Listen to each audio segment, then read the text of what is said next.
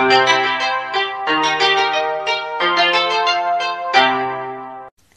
家好，我是小依依，欢迎收听好作文磨耳朵。今天我要为大家朗读一篇我自己写的作文，题目是《春节待在家，平安过大年》。二零二零年是我的本命年，还没放寒假，我已经期盼着春节的到来。亲友相聚，欢声笑语，家里家外一片祥和幸福的氛围。然而，来势汹汹的新型冠状病毒肺炎，却让这个美好的春节蒙上了阴影。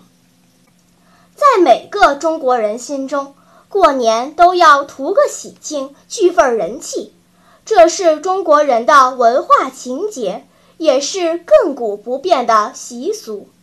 但是今年却大不相同，景区关闭，贺岁电影下架，庙会取消，家长们紧绷着脸，整日逼迫我戴口罩、勤通风、勤洗手、多喝水、远离密集人群。我们取消了早已计划好的旅程，退掉了预定的酒店，无可奈何地待在家里。张灯结彩的街道上，冷冷清清，无比凄冷。是什么引起了这场灾难？我查阅了很多资料，早期二十七个患者。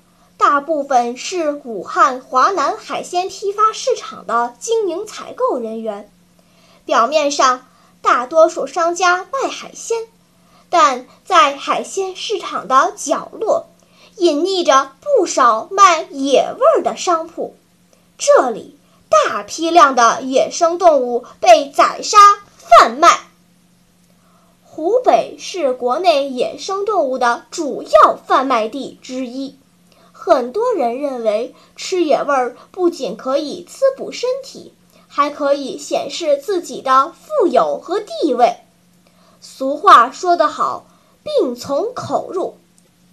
二零零三年的 SARS 病毒、MERS 病毒和今年的新型冠状病毒都是由野生动物传播给人类的。一次次吃进口中的疾病告诉我们，吃野味儿。只是一个一戳即破的权贵梦，同样也是一个祸从口出的滋补谬论。除夕夜，我站在冷清的街道上，心里真不是滋味。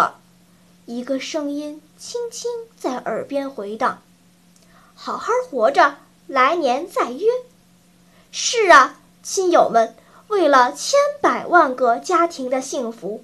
今年春节，我们暂且不约，在各自家里平安过年，用微信送上我的心意和祝福吧。